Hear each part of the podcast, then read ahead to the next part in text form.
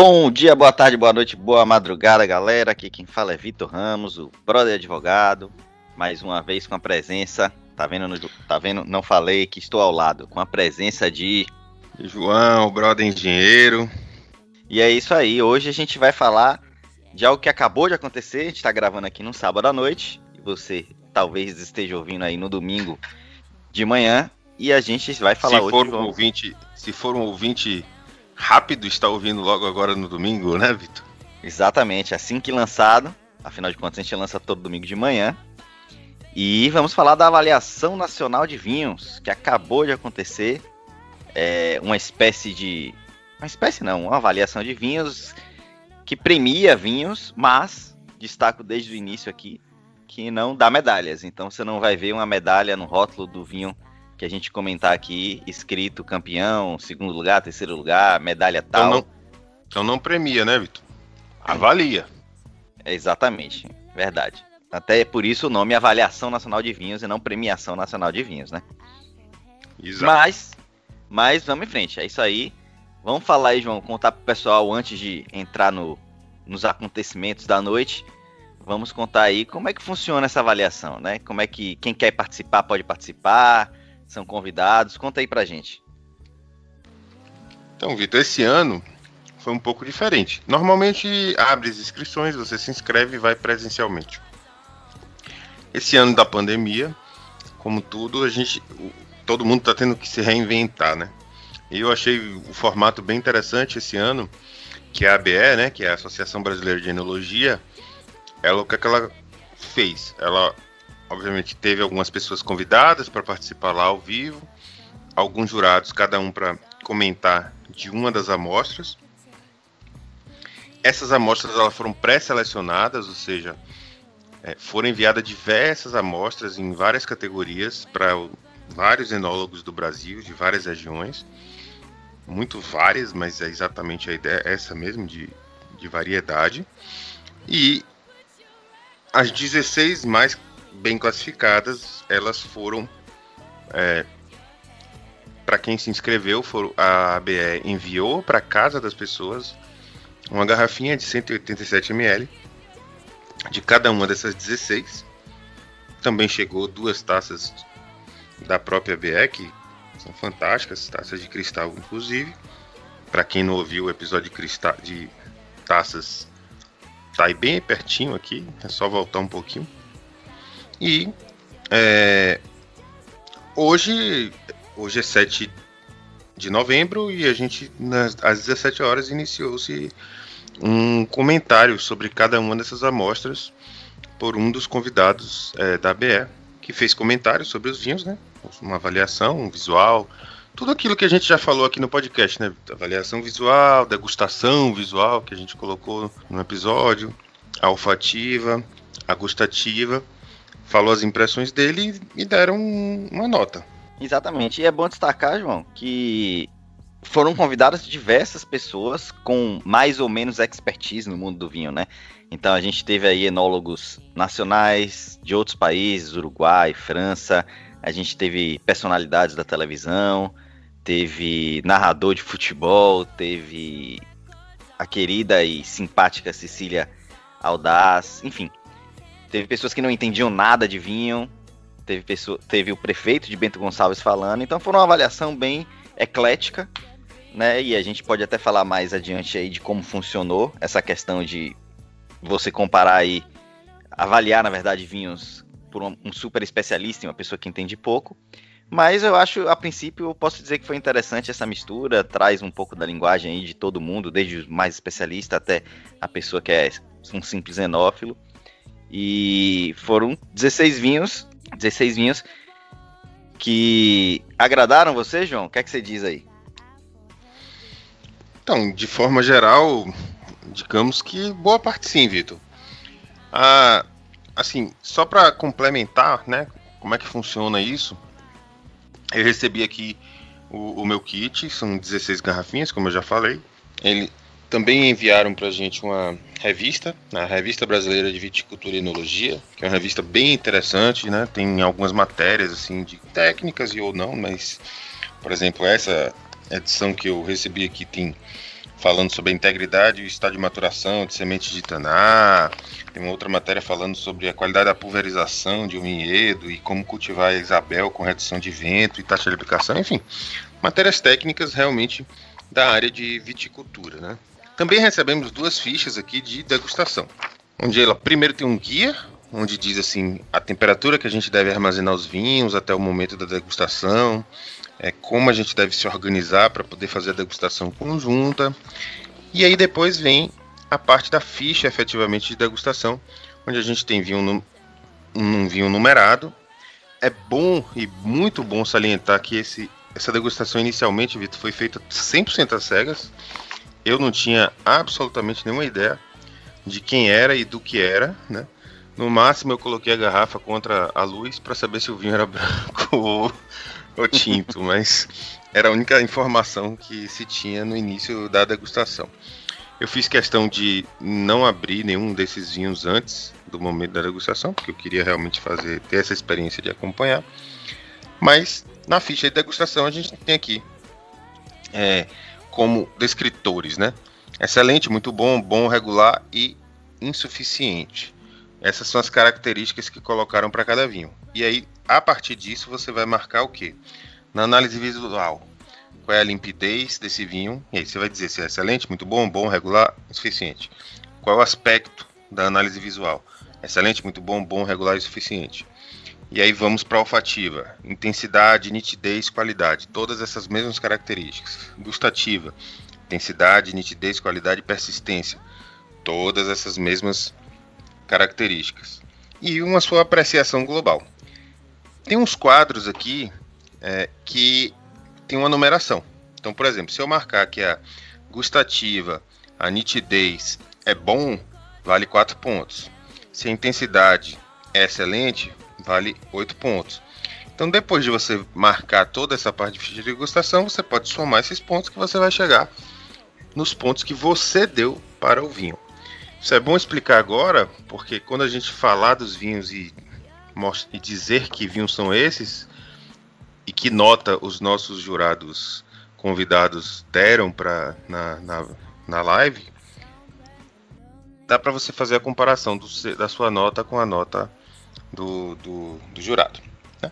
Então, também aqui nessa ficha técnica de degustação, a gente tem informações sobre qual é o teu alcoólico do vinho, qual é a acidez total, qual é o pH, qual é o extrato seco reduzido de gramas por litro, qual é o açúcar total em gramas por litro, ou seja, alguns dados técnicos de cada amostra que a gente tem. Mas, volto a dizer, não sabemos a vinícola, não sabemos quem vai comentar, tá, tem todas as informações aqui na ficha, mas está tudo em branco, que é para a gente preencher durante a live. Né? Então, assim, eu achei muito interessante essa ficha de degustação dos vinhos. É, a gente tem as categorias aqui de vinhos base para espumante, branco fi, fino seco não aromático, branco fino seco aromático, rosé fino seco, tinto fino seco jovem, tinto fino seco. São as categorias que a gente tem dos vinhos da avaliação. E é bom destacar também, João, que tem as regras para participação, né? Então você tinha que ter vinhos aí, quem fosse enviar a amostra, da variedade vitis vinífera, vinhos secos, da safra 2020 e pertencente aí a um lote representativo de pelo menos 4 mil litros. Mas com destaque para os pequenos produtores, que se tiver produção até 50 mil quilos de uva, podiam, nesse caso, inscrever amostras com um lote até de, de até 3 mil litros. Então, teve é, essa ressalva aí para pequenos produtores. Mas é bom destacar também que há um, um parâmetro de quem pode participar. E é claro, como a gente já falou em outros episódios aí de concursos, de premiações, de avaliações, nem toda vinícola envia. Então, se sua vinícola favorita não recebeu, é, não teve nenhum vinho avaliado dentre essas 16 que foram pré-selecionadas aí para a apresentação de hoje, não necessariamente significa que ela não teve nenhum vinho que chegou neste nível, simplesmente ela pode não ter enviado. Então, vale fazer essa pesquisa aí também de quem optou por participar. Sim, todo todo concurso apesar da avaliação não ser bem um concurso, né? Mas todo esse tipo de grande prova de vinhos, concursos e essa avaliação depende da vontade do viticultor e do produtor de enviar suas amostras, né, para poder fazer parte dessa avaliação. Mas então vamos lá, né? De todo mundo que enviou, foram selecionadas as, as 16 é, mais bem classificadas pelo, pelo time que avaliou antes, né? Time de especialistas. E vamos começar aí, João, pelos três primeiros que foram ba vinhos bases de espumante. Então, o vinho base de espumante, Vitor, é um vinho bem difícil de ser avaliado, tá? É... Por falar é... nisso, João, é bom a gente destacar que são vinhos, alguns deles, não estão prontos, não estão em garrafa, ainda vão envelhecer. Na então é real, é aquela... nenhum, né? Praticamente nenhum, porque são tudo safra 2020. Isso. Então, assim, tem a maioria, acredito aqui, não tenho certeza, mas a maioria aqui eu acredito que não esteja. Os tintos eu chutaria que nenhum está em garrafa ainda. Muitos estão ainda precisando passar em barrica, precisar. Mas é uma avaliação, né? E para quem tem experiência nisso, pode avaliar um vinho e dizer, inclusive, sobre o potencial. É uma primeira avaliação, mais para avaliar a safra, eu acho até, sabe? Isso, foi muito falado, inclusive, que era para avaliar a safra das safras, que é, a, é considerada a de 2020 aí, principalmente ali para o Vale dos Vinhedos, para o sul do Brasil, né? Exatamente, porque o que acontece é os vinhos tem muitos vinhos aqui com uma acidez muito elevada, os taninos ainda estão bem fortes que tudo isso vai ser trabalhado aí. E nossos episódios anteriores sobre produção de vinho podem ajudar a entender é, como isso vai ser amaciado e tal, para se tornar um vinho, um vinho, realmente comercial e que vai para o mercado. Mas assim, eu posso dizer que é, por essa avaliação, né, é, eu a gente tem bons potenciais aí. Eu não sei para quantos anos a gente vai conseguir ver esses vinhos no mercado, mas a expectativa já é grande. Mas você ia dizendo aí da dificuldade de avaliar o, base, o vinho base espumante. Já é difícil avaliar um vinho ainda não pronto, mas aí conta pra gente a dificuldade adicional da base de espumante que você encontrou aí. Bom, o vinho base espumante, Vitor, ele é um vinho que em geral. Vou soltar um assunto polêmico aqui, tá? O vinho base espumante é um vinho que teoricamente ele precisa ser mais perfeito do que o vinho tranquilo normal.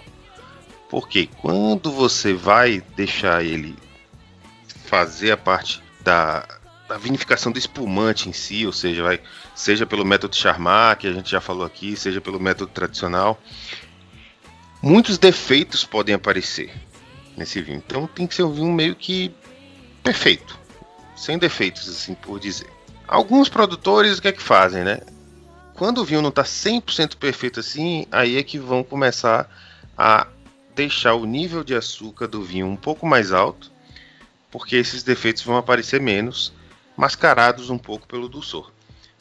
Eu não estou aqui querendo dizer que um vinho, por exemplo, DMC, com espumante DMC, que seja ruim, não é isso, tá? Deixar bem claro isso. Às vezes o vinho, tá, o vinho base está perfeito, mas o produtor quer fazer um DMC aqui porque ele tem público para isso.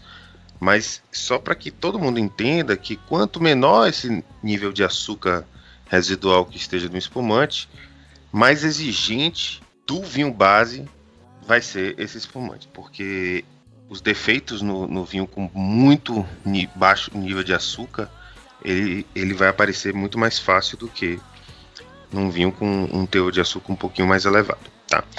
E aí, Vitor, voltando à história do porquê que é difícil de avaliar, é porque você basicamente percebe no, no vinho base espumante, a acidez dele. Né? Eu estou inclusive com as amostras aqui, né? Na minha frente ainda. A gente terminou de, de ver a live. E assim, a gente praticamente vai perceber muita acidez e um pouco da característica da casta. Né? Então a gente às vezes consegue até identificar uma casta por causa das características dela, de aroma e tudo. Mas não é um vinho finalizado é um vinho que ainda vai passar por um licor de expedição, ainda vai passar por uma fermentação. Se for, um, fermenta, se for um vinho, um, um espumante pelo método tradicional, vai passar por um, uma fermentação em garrafa, se não vai ser em charmar, vai ser em, vai passar por uma outra fermentação. Então, assim, muitas características desse vinho vão ser alteradas ainda. Então, assim, eu achei, tá? É uma coisa pessoal minha. Pode ser que os enólogos e todo mundo ache fácil de fazer essa avaliação, mas para mim foi muito difícil. Eu, particularmente, posso dizer para você que é, não me agradou muito experimentar vinhos base espumante, porque não não senti a coisa do, do aromático, a coisa do, do, corpo em boca. Esse tipo de característica eu não senti como de um vinho, por exemplo, se eu fosse experimentar um vinho branco, como a gente vai falar um pouco mais na frente. Não senti esse sabor, vamos dizer assim. Então, não foi uma experiência muito agradável para mim, porém, volto a dizer, eu não sou enólogo, não sei. Até por isso, por essas características que você descreveu aí, que se cria essa, essa classificação específica de vinho base espumante, né? Justamente para que quem prove não considere simplesmente um vinho branco como qualquer outro, né? Ele vai ter a função dele de ser a base de um espumante. E a gente vai ver que teve tanto a base Chardonnay, uma base Pinot Noir, que são as clássicas aí para se fazer um, um, espumante juntas ou separadas. E o vinho número 1 um foi um Chardonnay, o vinho base espumante no caso, né? Foi um Chardonnay com descrições aí que a gente vai colocar até no, no Instagram da gente as, as imagens da, da transmissão ao vivo que aconteceram com a descrição de cada um desses vinhos, as características que especialista que avaliou é, descreveu ele, para a gente não se alongar demais aqui. Mas o vinho 1 foi um Chardonnay, vinho base espumante, e recebeu a nota 92, lembrando que vai até 100, e foi uma base espumante da Aurora. É isso aí, foi um, uma base espumante da Aurora. Eu, agora falando das minhas impressões, achei ele um vinho bem redondinho, não tanto aromático assim, e talvez a Chardonnay não é uma, uma casta aromática, né? Então condiz com isso, mas que tá um vinho sem defeito nenhum e eu acho que, um, que vai formar um, um belo espumante no, no, futuro. O vinho base espumante número 2, João, já foi um blend. Ele teve um Chardonnay, Riesling Itálico e Pinot Noir. É, foi avaliado com nota 92 também. E é um vinho base espumante da Chandon. Então ela foi aí nessa categoria a campeã campeã, não sei se eu posso chamar assim, que é uma avaliação, né? Mas como ela foi selecionada e foi para, para a apresentação final, eu vou chamar de campeã. Esse aí você teve que, que impressões? Então, esse esse segundo base espumante, Vitor, eu tenho a impressão de ele ter um pouquinho menos de aroma ainda do que o, o primeiro da Aurora, tá? Eu mas assim, também tá um vinho super equilibrado, eu diria até muito parecido né? Essas castas que, que você falou, né? É, o Pinot Noir entra aí para poder, normalmente, no espumante, dar um pouquinho mais de corpo. E isso a gente percebe sensorialmente na amostra. Ele é um pouco mais encorpado do que o, a amostra número 1. Então, assim, eu concordo com, com a jurada que, que falou aí que tem alguns aromas de, de abacaxi, em especial. É, para quem for ver as fotos no Instagram, tem algumas outras frutas que eu particularmente não consegui identificar, mas que eu percebo bastante a parte de abacaxi, uma nota floral, uma intensidade aromática razoável. Não diria também que é nada muito intenso. Né? No, no, paladar está bastante equilibrado e eu também acho que vai fazer um, um bom espumante aí no, no, futuro. Show de bola. O vinho número 3 foi um Pinot Noir, vinificado como vinho branco, já que ele também foi uma base espumante. É até legal falar isso. Relembrar aí a quem está chegando agora nesse episódio, quem tem pouco conhecimento de vinho ainda, que o vinho tinto ele também pode ser vinificado como branco. Então o Pinot Noir, apesar de ser uma uva tinta, ela pode fazer um vinho branco. Então, vinho base espumante número 3 foi um Pinot Noir. Que e não... foi o que mais me agradou, Vitor. Engraçado, porque inclusive não foi dado nota, né, pelo especialista, acabou que não pegaram a nota dele. É, esse especialista foi um enólogo francês, né? Isso. E ele acabou não dando a nota antes de sair da live lá. Não sei exatamente como. Acho que se esqueceu, algo, algo do gênero. Mas foi um dos que mais me agradou em termos de base espumante, tá? Ele tem uma notinha de fruta vermelha num vinho branco. Isso é uma coisa meio estranho, né? Vamos dizer assim. E que veio de uma Pinot Noir, né? Então pode tem tem não, bastante. Não a nota vem da Pinot Noir. É, a nota vem da Pinot Noir sem nenhuma dúvida, mas você olhar e ver um vinho branco e aí cheirar uma fruta vermelha é uma coisa um pouco estranha, mas percebe-se bastante. Agora, o que talvez seja mais curioso para quando a gente já sabe que é uma casta Pinot Noir é que também sinto bastante abacaxi aqui. Eu sinto bastante abacaxi, eu sinto bastante floral, que aí a gente já está falando de características em geral de castas brancas, né? Então, veja que você fazer uma vinificação de um, de um Pinot Noir, que é uma casta tinta, como branco, você acaba levando uma complexidade de aromas que pode desnortear aí muita gente, mas que me agradou bastante. Ah, esse dos três bases espumante foi efetivamente o que mais me agradou. Eu não recordo de quem foi ele e a nota, Vitor. Você sabe, você lembra? A, a nota, na verdade, não, não, não foi dada, né? Como eu falei mais cedo. Só que o vinho ele é da Casa Valduga. Vinho base espumante de Pinot Noir, Casa Valduga. E que deu vontade aí de ver o pessoal fazendo mais vinhos brancos de, de castas tintas, justamente para sentir essa complexidade esquisita aí e diferente, né? Deve ser uma, experi uma experiência muito muito bacana. Inclusive quebra um pouco aí daquele daquele colunista da Folha aí, que diz que se botar corante confunde todo mundo. Não precisa botar corante, não. Basta você vinificar de formas diferentes. E, enfim, aquele assunto ali é melhor a gente nem tocar aqui para não irritar ninguém.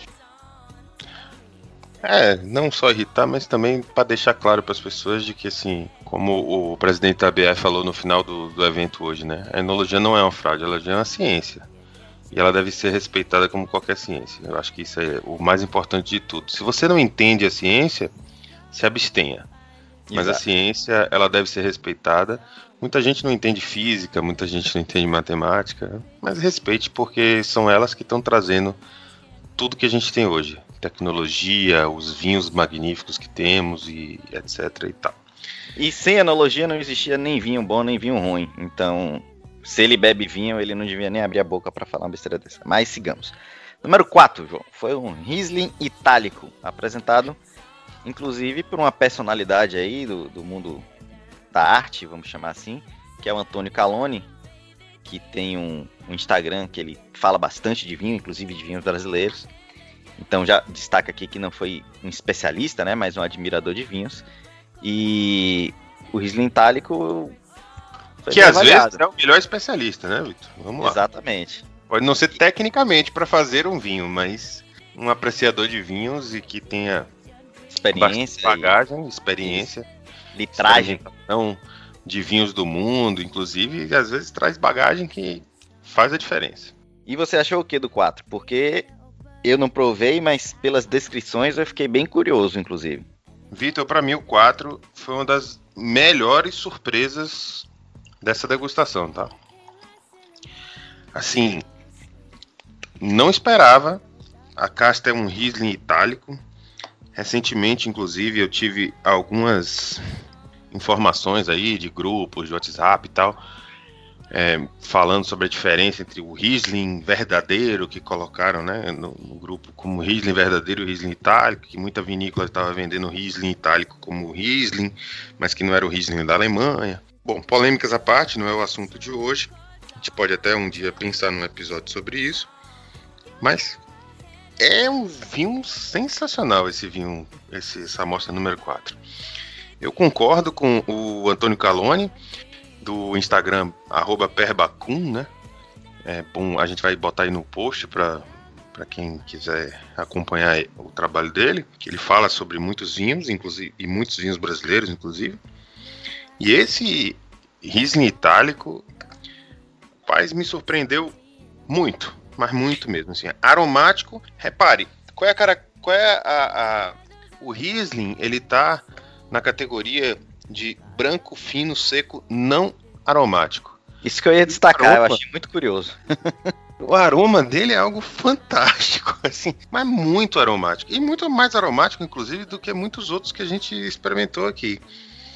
Cara, é muito, muito, muito. Eu tô com um pouquinho dele aqui, tô com as minhas tacinhas de. Aí falando das taças novamente, né? Falando das taças ISO, tá um pouquinho. Tô com. Todas as amostras estão aqui numa taça ISO para mim, né? Pra... Rapaz, é muito aromático. Um aroma mineral fantástico. Ele é límpido, brilhante, mas já tá com um, um, é um, é um amarelo que não é mais tão clarinho assim, o amarelo pala que não é tão clarinho, ele realmente já tem um pouquinho mais de, de corpo, de cor.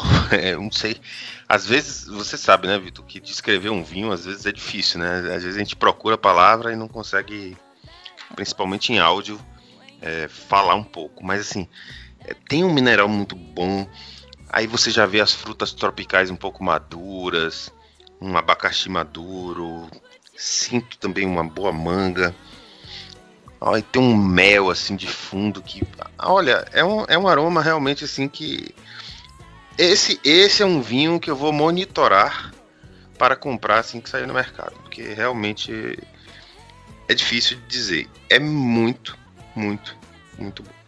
E tem uma acidez muito legal, um fresco equilibrado, com a presença de frutas, como eu falei, um, um, a fruta um pouco mais madura, assim, tipo um abacaxi em calda ou algo do gênero, assim. E volume de boca fantástico. Assim, eu achei. Tá muito bom. Muito bom e refrescante.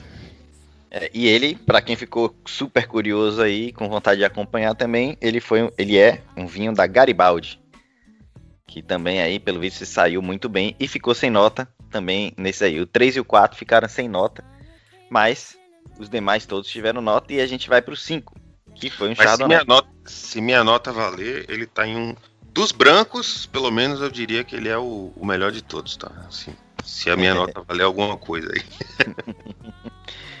e vai, vamos descobrir quando ele for lançado, o povo provar e, e, concordar ou não aí com sua opinião. E se quando ele for lançado tiver essa mesma qualidade, né? Porque como a gente falou, ele tá ainda se assentando, se equilibrando para ir para a garrafa e fazer a alegria de todo mundo. Não, a gente na realidade, Vitor, é, sejamos sinceros que assim, alguns desses vinhos pode ser que o enólogo ainda utilize em cortes, né? Verdade. A gente está experimentando aqui, não necessariamente ele vai sair como um produto comercial. O enólogo pode. Eu vou dar um exemplo aqui, né? Não estou dizendo que vai acontecer, não, pelo amor de Deus, mas. Vamos supor que o cara pega assim, esse Riesling tá com aroma assim, assim, assado e tal. Mas eu tô com um Chardonnay aqui meio meia boca, sem aroma, sem corpo, que eu tô precisando dar uma melhorada nele e fazer um corte dos dois, e aí isso vai pro mercado. Não tô dizendo que isso vai acontecer, mas tá aí, né? É uma possibilidade. E quem não ouviu o episódio de cortes, volte no episódio de cortes. É bom que a gente liga tanto episódio assim, para que o pessoal veja que é bom acompanhar, né? Tem que acompanhar para entendendo do, do, do vinho e entender o que, é que a gente está querendo dizer aqui. Esse é uma amostra 2020 do Riesling Tálico da Garibaldi que tá muito bom assim. Eu, por mim, se ele engarrafasse hoje esse vinho, eu estaria comprando, estaria procurando onde comprar de imediato. É, e vale a pena realmente ouvir lá o episódio que a gente tem do um episódio especial sobre o corte winemaker, que a gente fala inclusive que aprendeu naquela oportunidade que às vezes você bebe um vinho nessa situação, que ele tá super aromático e aparentemente vai ser um grande vinho, mas que ele muda ao longo do tempo. Ele pode se tornar um pouco mais aromático, ele pode se tornar mais equilibrado ou menos equilibrado, vai perder um pouco de acidez, enfim. É, provar vinhos nesta fase é também um desafio, como a gente falou aí no início do episódio. Mas vamos seguir é um aqui, vamos. É um desafio muito grande, eu diria, Vitor, inclusive porque é difícil de você prever o que é que vai acontecer, né? Então, é bom, foi muito bom você ter falado isso, porque é bom dizer que todas essas, essas impressões que a gente está tendo, a gente está tendo hoje, em novembro de 2020, a safra foi nesse ano ainda, foi a colheita. Então são vinhos extremamente jovens e que quando forem ao mercado vão estar provavelmente completamente diferentes. Os tintos em especial. E a gente vai chegar lá quando a gente falar dos tintos. E vamos para o 5, João, que foi um enólogo estrangeiro também que avaliou, um especialista estrangeiro, e era um Chardonnay na categoria de vinhos brancos secos. E esse daí você achou o quê? Então, Vitor, o 5, ele não fez a minha não fez a minha cabeça, digamos assim. Se a gente olhar e quem olhar o post vai ver, o enólogo que avaliou isso colocou uma quantidade de descritivos aromáticos muito grande que talvez eu não seja capaz de identificar. Realmente. É, realmente foi bem grande, né? Vou falar alguns aqui: abacaxi, banana, maçã, pêssego, fruta seca, damasco, nota de baunilha, chocolate branco, coco, tostado, café, carvalho, madeira. Chega, cansa. então, eu talvez eu não tenha capacidade suficiente de identificar tudo isso. Eu coloquei até um pouquinho mais agora na taça para poder estava na garrafa fechada para poder ver e não eu, eu, não consigo sinceramente identificar tudo isso. Mas acontece. A gente já falou isso inclusive nos episódios da degustação. Tem gente que tem é, o olfato mais apurado, que tem uma memória olfativa é, melhor do que os outros, né? Já, já passou por mais, mais experiências e com certeza ele tem muito mais experiência do que eu. E deve estar identificando tudo isso, mas eu não consigo. Eu sinto um cítricozinho, mas assim, bem de leve, uma maçãzinha, não muito mais do que isso. em boca, eu sinto uma untuosidade boa, que eu acho que é legal para um chardonnay. É um chardonnay esse, esse vinho. Gostei da untuosidade, o volume de boca é muito bom. Tá com acidez legal também, mas realmente aromaticamente falando, não consegui, não me conquistou não. É, quem não gosta de Chardonnay com madeira, com certeza não vai gostar desse vinho, porque a gente tem essa untuosidade, essa coisa toda bem presente e a gente percebe que ele já deve, inclusive, Vitor, eu não tenho certeza, mas já deve ter passado um pouco em madeira e que muito provavelmente também passou por uma malolática, apesar de vinhos brancos os vinhos brancos secos normalmente não passarem por malolática para preservar a acidez, como a gente já falou no episódio de. Mas esse aqui, com certeza, pela untuosidade, com certeza não, mas a probabilidade é grande dele já ter passado. Pode não ter terminado ainda sua, sua passagem em madeira, mas deve estar no processo.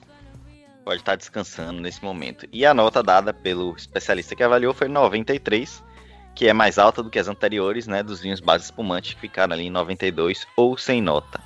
Esse vinho, ele é da Agroindustrial Nova Aliança. E teve essas características aí que a gente descreveu, tanto pelo especialista como pelo João agora aí. O sexto já vai para uma das minhas castas favoritas brancas, que é a Sauvignon Blanc. Sauvignon Blanc, eu vou inverter um pouco a ordem aqui, vou dizer que ele teve a nota 90 e ele é da família Lemos de Almeida né, também foi avaliada. E, e, você teve alguma impressão que te destacou, João, aí em relação a ele? O Vitor, um Sauvignon Blanc. A princípio, para mim, pelo menos a amostra que chegou para mim, e aí acho que é o ponto de eu esclarecer aqui que também tem essa diferenciação, né? Às vezes a pessoa que está avaliando lá, ele tem uma amostra que não foi a mesma, que passou por transporte e tudo, chegou aqui para mim, são todos vinhos muito jovens, então eles ainda estão em processo de se alterar muito, para mim ele está um pouco turvo, né? Então assim, quem vê a avaliação do especialista vai dizer brilhante e límpido, não é o que eu tenho aqui na minha taça. Ah, é um vinho claramente branco, brilhante, ele tá, mas ele tem uma certa turbidez. É, os aromas de intensidade média, é, tem bastante maracujá, tem vários herbáceos aqui. Eu poderia dizer, por exemplo, aspargo. Eu tô fazendo aqui a degustação no momento, Vitor, porque eu já fiz a degustação dos 16, mas você sabe que para lembrar de tudo, eu tô fazendo um pouco aqui meio online. Então tem um, tem um eu sinto uma salve aqui também. Tem um chá, eu não saberia dizer exatamente de quê. É porque eu sou meio ruim para chá, porque eu não, não, não gosto muito de chá, mas sei, capim santo, capim limão, alguma coisa assim. Assim, eu sinto bastante verde nele, mas não é aquele verde que muita gente se incomoda não, tá? Acho que isso é um verde agradável. Tá bem integrado, agradável. Você cheira, você sente uma refrescância. Sabe aquela sensação de que você entra num, num ambiente que tá cheiroso, refrescante, que parece que foi, terminou de ser limpo. É basicamente essa sensação de aroma que você tem. Parece bem interessante e apesar de não ter chegado tão límpido para você, eu até vi a imagem também e o seu realmente não estava tão límpido quanto parecia, inclusive na, na transmissão ao vivo, né? É, eu mandei a foto para você, né, para você ver e realmente ele tem uma turbidez que eu não sei, apesar de que eu recebi isso já tem uns 10 dias, ficou aqui todo Inclusive ficou em pé as garrafas para poder decantar qualquer coisa que tivesse. Mas enfim, eu estou sentindo ele um pouco turvo. E em boca ele é bem refrescante, tem uma acidez muito boa. É um bom vinho. É, eu diria para você assim, Vitor, é, sinceridade é tudo, né? Já bebi Sauvignons Blanc melhores brasileiros, mas eu acho que vai fazer um bom vinho. Não sei a que preço vai sair no mercado. De repente é um vinho que vai sair num preço custo-benefício muito bom. É um vinho que eu beberia assim na beira da piscina tranquilamente bastante. É bom, é um bom vinho. Bastante você já bebe quase todos, então isso é meio redundante. então vamos pro vinho 7. O vinho 7 quem apresentou foi o prefeito de Bento Gonçalves e ele é um moscato de halo da Vinhos Hortênsias. O prefeito deu nota 93 a ele. E você, João, que não gosta normalmente de moscato, mas parece que vem passou a gostar um pouco mais aí recentemente. O que é que você disse, desse, de, disse dessa amostra aí? Então, Vitor, esse antes de eu saber que era moscato, eu eu comentei lá no nosso grupo, né? A gente tem um grupo lá de, de WhatsApp, você está participando também. O Zumbar. E... Do Zumbar aí, um abraço. é, um abraço para todo mundo aí do Zumbar. E, assim, o, o nosso parceiro, amigo, consultor, que é, hoje, ele, hoje ele é tudo pra gente, assim, o Ellison Manfroy, do Terras Manfroy, né? Ele que foi que me ensinou a, a, a curtir o Moscato, porque eu não gostava mesmo, assim, eu, eu olhava Moscato e dizia, não, Moscato eu tô fora, não vou. Eu entendo que tem gente que gosta e, e, tem seu lugar no mercado e tal, mas não, nunca foi a minha. Nunca consegui. E eu agora, hoje, se vejo um moscato seco, eu encaro para ver a experiência. E essa, para mim, foi uma boa experiência. Assim, uma salada de fruta fantástica, assim, um aroma muito fantástico. Ele é um branco límpido, Tá bem bonito, o aroma é bem gostoso, bem. Sim, é gostoso, é, é, tão forte o aroma, Vitor, que tem gente que acaba não gostando porque remete, é salada de fruta, remete aquele tutti-frutti e, e chega a ser um pouco enjoado, parece que você vai beber um vinho doce. E isso incomoda, e inclusive me incomoda, né? Eu sempre, e eu não gostei do moscato a minha vida toda por isso. Porque eu cheirava e já sentia aquele doce e dizia, não, esse vinho é doce, eu não quero, tô fora. E aí acabei aprendendo de que você, depois do aroma, você pode colocar em boca e sentir uma experiência diferente. Então eu senti isso. Tem uma um floral aqui muito forte, uma flor de laranjeira, lavanda, lavanda mesmo, bem forte, eu percebo aqui. Parece você tá lá nos, nos, nas plantações de lavanda na França, me remete muito a isso. É, sinto um pouquinho de, de erva cidreira. Um, aroma muito gostoso. Achei esse aroma muito gostoso. O que é tudo muito ligado ao, ao moscatel, né? A toda a família moscatel. E em boca eu acho que uma acidez boa, não é nada gritante. Não sei nem, inclusive, se esse vinho com essa acidez seria um bom vinho para fazer um espumante. É, não sei o que, é que a vinícola vai fazer, mas a acidez me pareceu um pouco mais baixa do que um vinho branco normal assim. E é um bom vinho, gostei, achei interessante. Show de bola.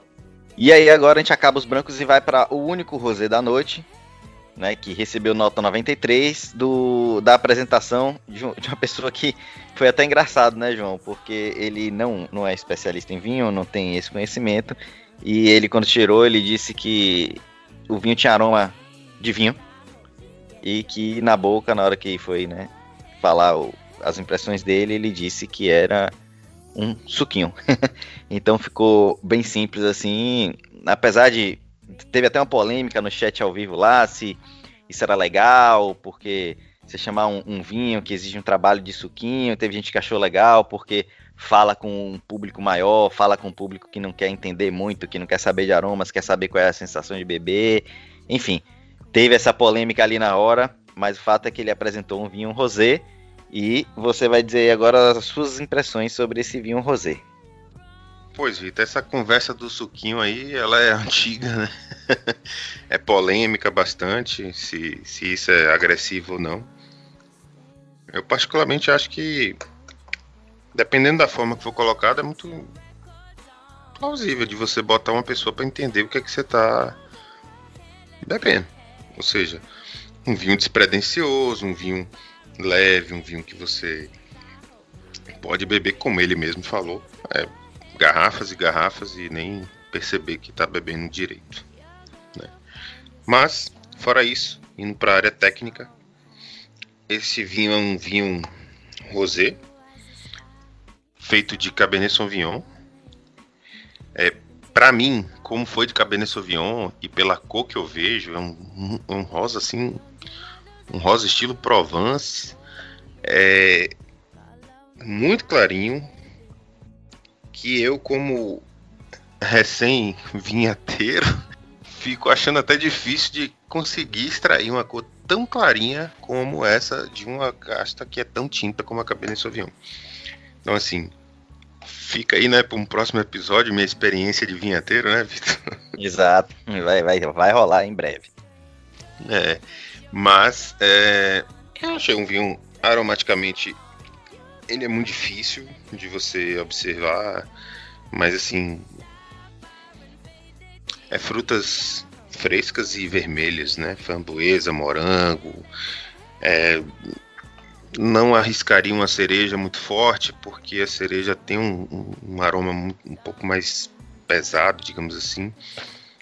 É o que eu consigo observar aqui em termos de aroma. O, a descrição do, do, do vinho, que, se tiver no Instagram, é, fala de negras que eu não não consigo observar. Para mim é um vinho bem fresco.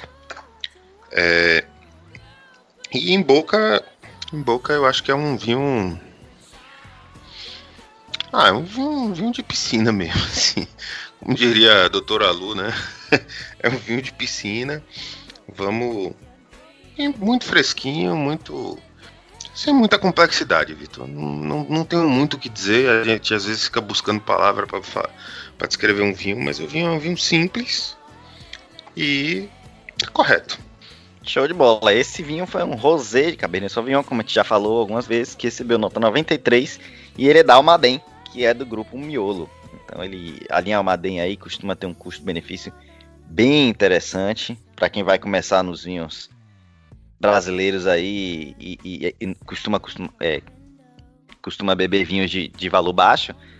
Pode ser uma bela de uma experiência aí, você provar os vinhos da Almaden e esse rosé aí foi o selecionado do grupo de rosés. Então, né? Ele é, é de se observar aí para o futuro também. E agora sim, João, a gente vai entrar nos vinhos tintos, talvez os mais esperados aí por boa parte dos ouvintes, pelas pesquisas que, que a gente já fez. Que por sinal, né, Vitor, é, não existe na linha Almaden hoje um, quer dizer, eu não conheço, exceto o frisante da linha Almaden Rosé. Então, provavelmente esse 2020 a gente já imagina, não tem informação oficial, não é nada oficial, mas eu estou tirando aqui como conclusão de que ano que, em breve teremos um Almaden Rosé aí na linha da Miolo que hoje eu pelo menos desconheço. Talvez a safra 2020 tenha dado essa experiência, essa possibilidade aí para o enólogo, né, para os enólogos que trabalham lá e permitiu que fizesse um, não só um rosé da Almaden, como pelo visto um belo de um rosé da Almaden, né? Considerando a linha da Almaden, acho que sim, é um rosé bem que pode ser bem explorado. Mas é, Vitor, essas foram as oito primeiras amostras de vinhos das categorias vinho base espumante, vinho brancos aromáticos e não aromáticos e de vinho rosé. E no próximo episódio vamos falar sobre os vinhos tintos. E nessa primeira parte estamos escutando Put Your Records On, Corinne Bailey Hey, sugestão de nossa doutora do Zumbar, doutora Luciana Moreira.